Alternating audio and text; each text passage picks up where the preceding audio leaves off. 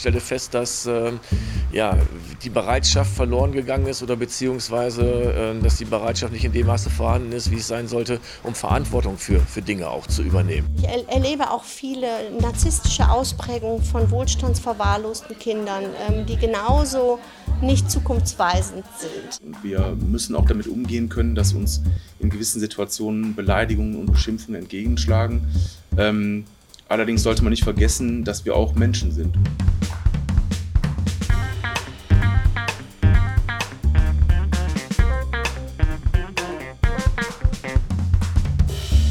Willkommen zu Folge 83 von Erststimme, einer Folge, die etwas anders ist als sonst. Heute stehen nämlich nicht zwei Personen im Mittelpunkt, sondern zwei Verhaltensweisen, die entscheidend dafür sind, wie unsere Gesellschaft funktioniert. Es geht um Rücksicht und Respekt. Immer wieder ist die Rede davon, dass diese Werte in den letzten Jahren gelitten haben. Die Konrad-Adenauer-Stiftung hat dieses Phänomen vor einigen Jahren schon aufgegriffen und beleuchtet es seitdem intensiver. Dr. Christian Hermanns ist Arzt und Journalist. Er lässt in dieser Folge verschiedene Menschen zu Wort kommen.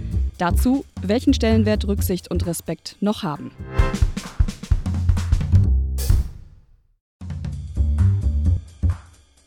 Tanja Spiegelmacher, Verkäuferin in einem Supermarkt. Das ist noch gar nicht so lange hier. Ähm, da habe ich einen Kunden gehabt, der auch so Anfang, Anfang Mitte 60 gewesen ist.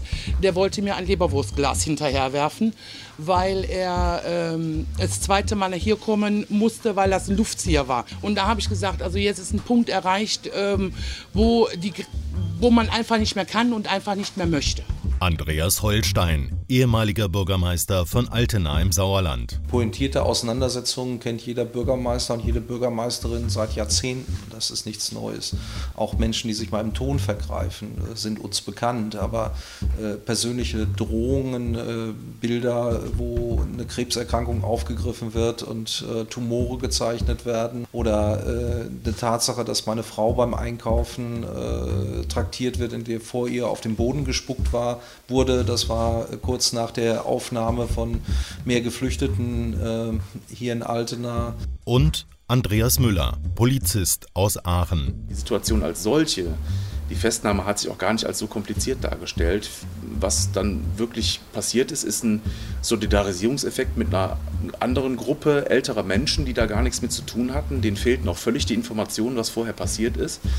Und ähm, ja, es uns versahen, standen wir dann 10, 15 Leuten gegenüber mit Biergläsern und Flaschen in der Hand, die also wild auf uns eingeschrien haben, wir sollen den Mann loslassen und äh, was das denn soll, der wird ja nur Karneval feiern wollen. Also eigentlich eine wirklich richtig bedrohliche Situation. Wir wussten auch, es wird jetzt eskalieren, wenn wir das nicht irgendwie wieder in den Griff bekommen, die Situation. Es war dann nur mit Unterstützung dann möglich, das Ganze dann auch tatsächlich ähm, vernünftig über die Bühne zu bringen. Ähm, das sind Situationen, äh, wo man sich die Frage stellt, wir sind diejenigen, die genau diese Menschen vor demjenigen beschützen wollen und wir werden dann Ziel solcher Angriffe. Drei Menschen aus der Mitte unseres Lebens. Ein Polizist, ein früherer Bürgermeister und eine Verkäuferin im Supermarkt. Auch sie haben es hautnah zu spüren bekommen, dass der Umgang unter den Menschen in den vergangenen Jahren rauer geworden ist dass Rücksicht und Respekt in vielen Momenten offenbar verloren gegangen sind. Die Konrad-Adenauer-Stiftung in Nordrhein-Westfalen hat dieses Phänomen seit 2022 in einem Diskussions- und Online-Projekt aufgegriffen und beleuchtet. Das Problem benannt, verschiedene Erscheinungsbilder herausgearbeitet, nach den Ursachen gesucht und Lösungsansätze diskutiert. Rücksicht und Respekt. Das ist der Audiopodcast zu dem Projekt der Konrad-Adenauer-Stiftung. Mit Analysen, Interviews und der Frage, wie können wir wieder zurückkehren zu einem freundlicheren, entspannteren und ruhigeren Miteinander. Was ist passiert? Allmählich ist das Leben untereinander schwieriger und lauter geworden, schleichend über längere Zeit. Das war Mitte Ende der Zehner Jahre. Plötzlich erlebt man viel häufiger Momente, in denen jemand eine rote Linie zu übertreten scheint, mit Äußerungen, Verhalten oder verbalen Angriffen. Plötzlich fühlt man sich viel öfter rücksichtslos und respektlos behandelt. Die ähm, nehmen das für selbstverständlich, dass das so ist. Da kommt kein Bitte, kein Danke und das ist auch schon vor Corona so gewesen. Die Unfreundlichkeit nahm zu, ebenso wie die Bereitschaft, sich sofort über etwas zu empören, zu pöbeln und zu schimpfen. In den Social-Media-Kanälen, im Geschäft, in der Politik. Dabei ganz besonders im Fokus Menschen, die Aufgaben erfüllen, Verkäuferinnen und Verkäufer, Lehrerinnen und Lehrer, Polizistinnen und Polizisten. Auch der Innenminister von Nordrhein-Westfalen, Herbert Reul, beobachtet diese Entwicklung. Dabei nimmt er nicht nur immer mehr verbale, sondern auch körperliche Attacken wahr. Es ist nicht zu bestreiten, und zwar in allen gesellschaftlichen Bereichen. Wir diskutieren das sehr stark im Bereich von Amtsträgern, von Politikern, Polizisten, Rettungssanitätern, Feuerwehrleuten. Da fällt es auf, da ist es auch dramatisch, aber im Alltag findet das ja auch statt. Wir gehen Schüler mit Schülern um, auf dem Schulhof. Früher geschubst wurde immer, aber jetzt wird draufgetreten. Oder auf Schützenfesten. Äh, Schlägereien gab es da früher auch. Es war nicht die heile Welt. Aber heute kommt das Messer raus. Es ist äh, grenzenloser geworden. In dem Projekt über Rücksicht und Respekt der Konrad-Adenauer-Stiftung geht es in erster Linie nicht um die Zunahme körperlicher Gewalt, Schlägereien, Messerattacken oder sogar Amokläufe oder Terrorangriffe. So besorgniserregend und zentral diese Probleme auch sind und ebenfalls diskutiert und verhindert werden müssen. Im Mittelpunkt des Projektes steht eher das Miteinander im Alltag. Warum sind bewährte Hemmschwellen gesunken? Warum nimmt Aggressivität immer mehr zu? In Reaktionen, Worten und Handlungen. Und müsste man nicht eher die Ursachen für zunehmendes Pöbeln und Angreifen bekämpfen, statt nur auf die Entwicklungen und Auswüchse zu reagieren? immer schärfere Regeln zu verhängen, Verbote auszusprechen oder auch immer mehr Polizisten und Sicherheitskräfte auf die Straßen zu schicken. Denn letztlich wäre es doch anstrengend und zerstörend, wenn diese Entwicklung immer so weiterginge. Die Frage lautet, was stellen wir fest? Im November 2021 sagt ein Gewerkschaftsvertreter in einem Medieninterview, vor allem im Einzelhandel beschäftigte Frauen würden tagtäglich beschimpft, bedroht oder bespuckt. Das sei traurige Realität. Die Bahn spricht allein für 2022 von mehreren tausend Übergriffen auf ihre Mitarbeiterinnen und Mitarbeiter. Einige hundert davon waren schwere Körperverletzungen, besonders im Regionalverkehr. Auch Journalisten, Krankenschwestern und andere werden inzwischen immer häufiger beschimpft oder angegriffen. Und im Internet, in den Social-Media-Kanälen von Facebook, X und anderen machen sich Beleidigungen und Shitstorms breit, oft anonym abgesetzt. Der Umgangston ist schwieriger geworden, das sagt auch der Münchner Soziologe Prof. Dr. Armin Nasehi. Ist die Gesellschaft in den vergangenen Jahren verroht? Verrot ist vielleicht etwas sehr starke Diagnose, aber was wir durchaus aus der Forschung wissen, das ist, dass zum Beispiel in Berufen mit Klientenkontakt, also das reicht vom ärztlichen Beruf bis zu ja, Situationen äh, zwischen Schaffnern und Zugfahrern, die, der, der Ton eigentlich schwieriger wird. Also die Aggress Aggressionspotenzial ist höher. Wir wissen aus der empirischen Forschung, dass ungefähr ein Drittel der Bevölkerung sehr unzufrieden ist mit, mit den Strukturen, wie sie so herrschen und da eine große Enttäuschung herrscht. Und das wirkt sich natürlich dann aus, durchaus auf das, was man als Verrohung durchaus beschreiben kann. Weniger Rücksicht, weniger Respekt. Also nicht nur ein Phänomen, das viele Menschen im täglichen Leben zu spüren bekommen, beim Einkaufen, beim Chatten im Internet, bei der Arbeit und anderswo. Auch die Wissenschaft nimmt es mittlerweile wahr. In dem Projekt Rücksicht und Respekt hat die Konrad-Adenauer-Stiftung eine Bestandsaufnahme gemacht und mit einer ganzen Reihe von Betroffenen und Beobachtern gesprochen, in zwei Podiumsdiskussionen 2022 und 2023 in Köln und Dortmund sowie in einer Reihe von Interviews. Köln-Churweiler, einer der Problemstadtteile in der Domstadt. Roman Friedrich arbeitet hier seit Jahren als Streetworker, vermittelt zwischen den Menschen und bei Sorgen und Problemen. Ja, ich empfinde das tatsächlich so, dass es unter Jugendlichen wie auch unter Erwachsenen äh, äh, Ton sehr rauer geworden, viel rauer geworden ist. Die Ausdrücke werden immer heftiger und ähm, die Barriere, ähm, die Hemmungsschwelle zu Gewalt, sei es verbale Gewalt oder körperliche Gewalt, äh, ist viel äh, niedriger geworden. Ortswechsel. Das Trainingszentrum des Fußball-Erstligisten Borussia Dortmund. Auch hier kümmert man sich ganz besonders um die Jugend. Im Nachwuchsleistungszentrum die Kicker von morgen entdecken und fördern. Matthias Röben ist Leiter der Einrichtung und ebenfalls einer der Gesprächspartner in dem Projekt. Dass nicht gesehen wird, also was können wir gemeinsam erreichen, was macht uns zusammen aus, sondern äh, dass ich mich eben halt selbst definiere, indem ich mich eben halt immer zu anderen abgrenze. Äh, ich stelle fest, dass äh, ja, die Bereitschaft verloren gegangen ist oder beziehungsweise, äh, dass die Bereitschaft nicht in dem Maße vorhanden ist, wie es sein sollte, um Verantwortung für, für Dinge auch zu übernehmen. Und nochmal ein paar Kilometer weiter die Grundschule am Dichterviertel in Mülheim an der Ruhr. Hier hat Schulleiterin Nicola Küppers ihre Beobachtungen gemacht, wie sich Ton und Benehmen unter den Menschen in den vergangenen Jahren entwickelt haben. Ich erlebe auch viele narzisstische Ausprägungen von wohlstandsverwahrlosten Kindern, ähm, die genauso nicht zukunftsweisend sind.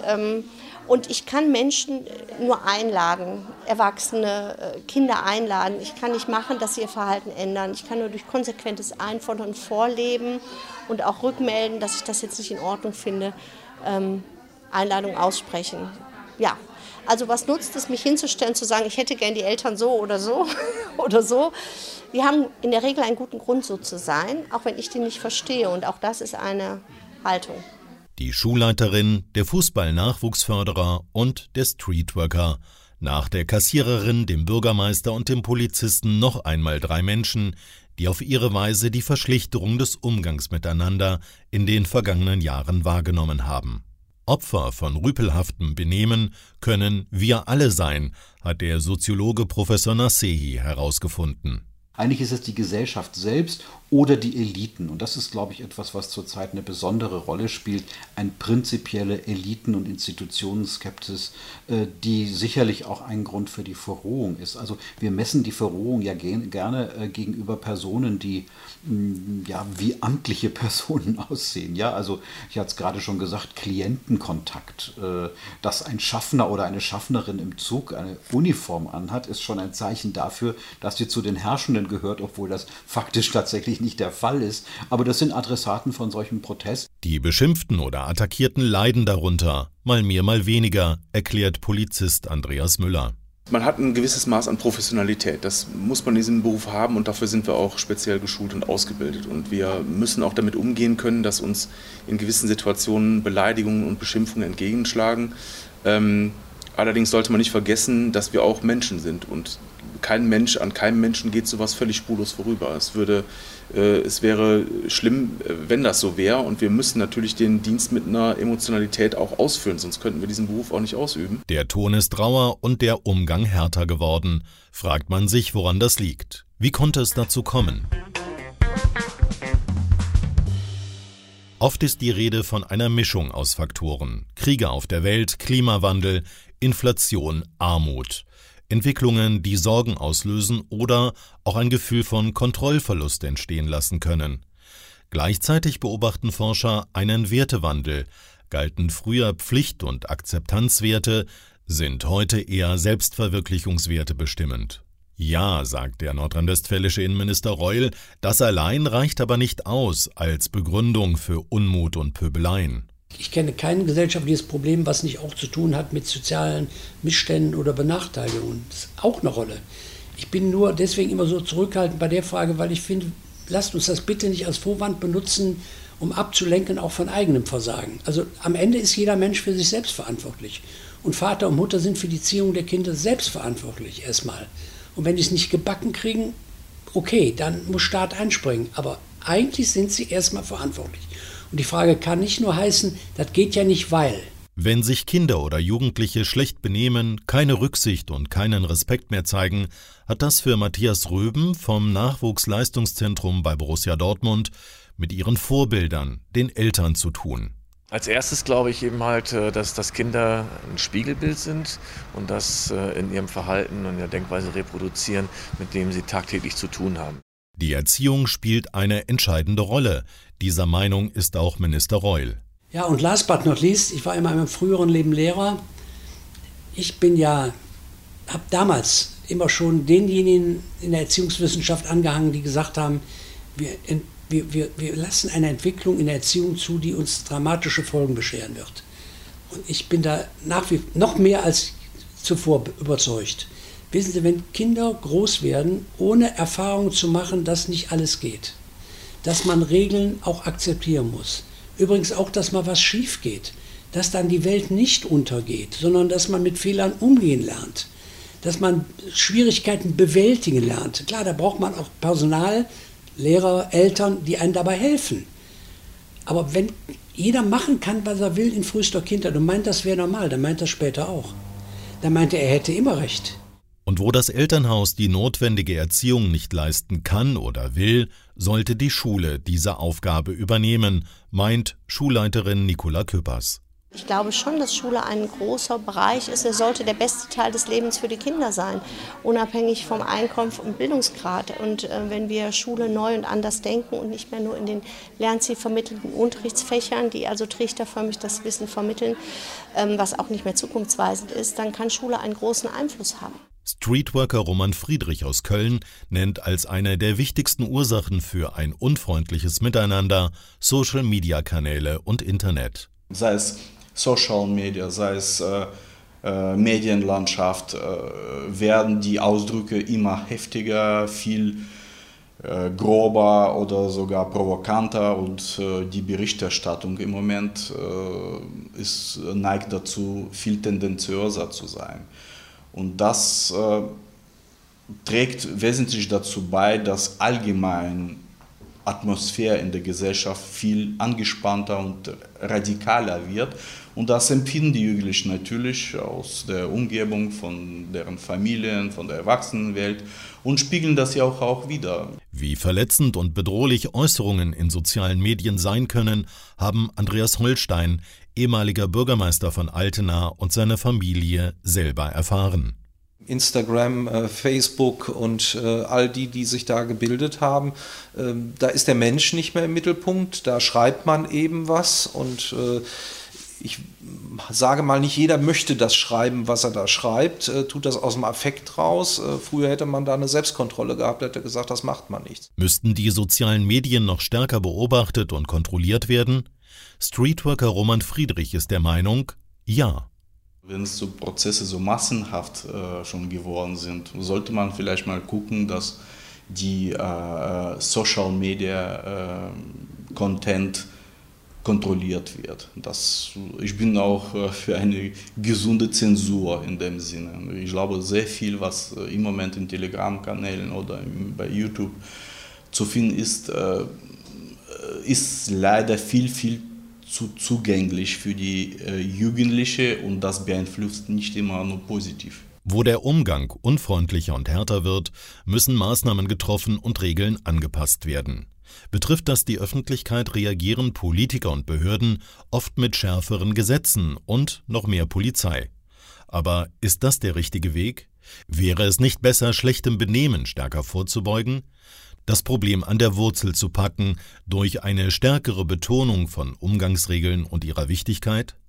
Vielleicht sogar durch verstärktes Aufeinander aufpassen, mehr miteinander reden, gegenseitiges Aufmerksam machen, Ermahnungen und auch durch eine Rückbesinnung auf Erziehung? Es gilt, diese Idee zu diskutieren. Der Münchner Soziologe Professor Armin Nasehi erkennt Handlungsbedarf was ist jetzt eigentlich die Grundlage und was ist Symptom? Also ich glaube, dass wir an diese Grundlagen gar nicht so richtig herankommen. Aber es gibt natürlich einige Beispiele, ja. Also Kriminalität dadurch zu bekämpfen, dass man die Präsenz von Polizei erhöht oder mehr Staatsanwälte einstellt oder Schulprobleme dadurch zu, äh, zu äh, ähm, bearbeiten, dass man den Notenspiegel äh, irgendwie verändert. Das ist natürlich sozusagen nur eine outcome-orientierte, also symptomorientierte Form, die uns bisweilen allen mal weiterhelfen kann über eine bestimmte Zeit, aber wir müssen uns schon grundlegende Gedanken machen, warum eigentlich so ein starkes Unbehagen in der Gesellschaft herrscht. Bis ein möglicher Sinneswandel erkennbar wird oder wenn sich die verbalen und körperlichen Angriffe in der Öffentlichkeit abspielen, müssen Behörden und Staat aktiv werden, erklärt Herbert Reul. Man macht das, was man am schnellsten und am einfachsten und direkt machen kann. Und das ist das, was Sie zu Recht beschreiben, also der ganze repressive Katalog. Der zweite Teil ist, glaube ich, Bewusstsein schaffen in der Gesellschaft. Wir machen das mit unseren Kampagnen Respekt. NRW zeigt Respekt. dass wir einfach diejenigen stärken, die solche Aufgaben wahrnehmen. Wieder zurückzufinden zu angenehmen Umgangsformen ist eine Gemeinschaftsaufgabe. Schon in der Schule ist sich Schulleiterin Nicola Küppers sicher. Ich glaube aber auch, dass es eine Schulgemeinschaft nur schafft, eine einzelne Lehrkraft in deren Bemühen, Entschuldigung einzufordern fürs zu spät kommen, ein Gesprächsrhythmus zu ritualisieren, der heißt Danke der Nachfrage, wie geht's dir? Ähm, all diese kleinen Wortskills, die uns erklären, so gehe ich freundlich miteinander um, können selten von einer Lehrkraft wirkmächtig alleine umgesetzt werden. Roman Friedrich versucht in Köln-Kurweiler, die Menschen durch Gespräche, gegenseitige Hilfe und Projekte zueinander zu bringen und miteinander vertraut zu machen. Sein Vorschlag, um die Gemeinschaft zu sichern, in Problemvierteln mehr Streetworker als Vermittler einzusetzen. Ich versuche die Brücken aufzubauen oder Türen für unterschiedliche Dialogplattformen äh, aufzumachen, wo die Menschen die Möglichkeit haben, face to face, Gesicht zu Gesicht, Auge in Augen, auch über die problematische Themen sprechen. Und äh, gerade im Moment auch äh, seit des Beginn des Krieges ist es unheimlich wichtig, finde ich, dass äh, die ukrainische Community äh, mit russlanddeutsche Community oder mit russischer Community bei uns in Deutschland, wovon äh, über dreieinhalb Millionen schon seit über 20 Jahren hier in Deutschland leben, dass die äh, zueinander finden. Den Kindern muss ein Zuhause geboten werden, ein Gefühl von Anleitung und Geborgenheit.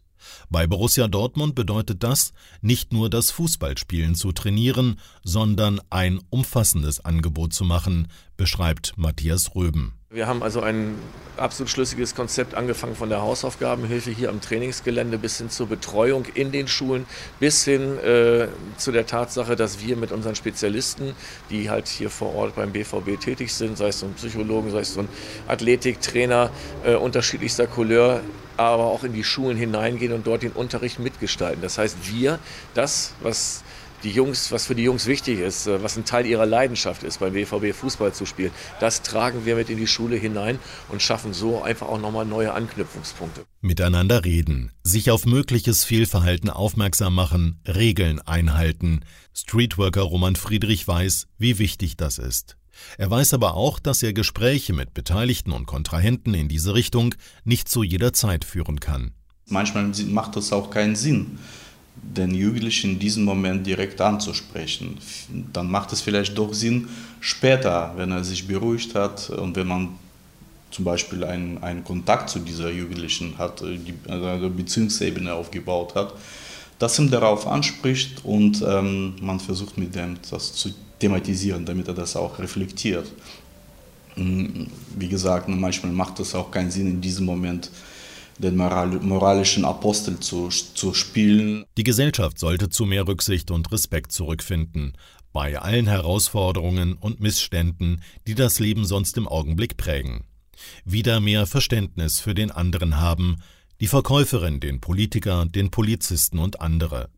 Sich nicht wegen Kleinigkeiten empören, des Empörens willen, andere Meinungen und Lebensweisen gelten lassen und Menschen in ihren Funktionen achten, ihre Anordnungen auch mal direkt befolgen und die Lebensleistung anderer anerkennen. Zum Beispiel, wer sich ehrenamtlich engagiert, verinnerlicht all diese Ansätze und ist Vorbild für andere. Es hilft wenig, bei Übertritten die Regeln immer weiter zu verschärfen, wenn die Ursachen nicht erkannt und bekämpft werden. Und das spielt vor allem im Alltag, in der Nachbarschaft, im Internet, in der Schule oder im Sportverein, wie zum Beispiel bei Matthias Röben, bei Borussia Dortmund im Nachwuchsleistungszentrum. Sich abklatschen, zum, zum Platz geht, zum Training raus, die U23 kommt entgegen, dass man sich unterwegs abklatscht. Äh, dass man sich die Hand gibt, dass man sich nicht unterbricht, äh, wenn, wenn halt Gespräche stattfinden. Also dass einfach so dieses, dieses normale soziale Miteinander auch tatsächlich praktiziert wird. Verstärkt deutlich machen, dass Freundlichkeit und Respekt alternativlos sind für ein gutes Miteinander und einen funktionierenden Staat sich zu Wort melden, wenn sich andere rücksichtslos und respektlos verhalten und den tatsächlichen Ursachen ebenso viel Aufmerksamkeit schenken wie der Bekämpfung der Auswirkungen. So kann verhindert werden, dass der Umgang noch rauer und die Stimmung noch unerträglicher, anstrengender und belastender werden. Das war Folge 83 von Erststimme. Die nächste Folge erscheint dann wie gewohnt in zwei Wochen am 24. Januar. Wir freuen uns, wenn Sie auch dann wieder reinhören und wünschen Ihnen bis dahin eine gute Zeit.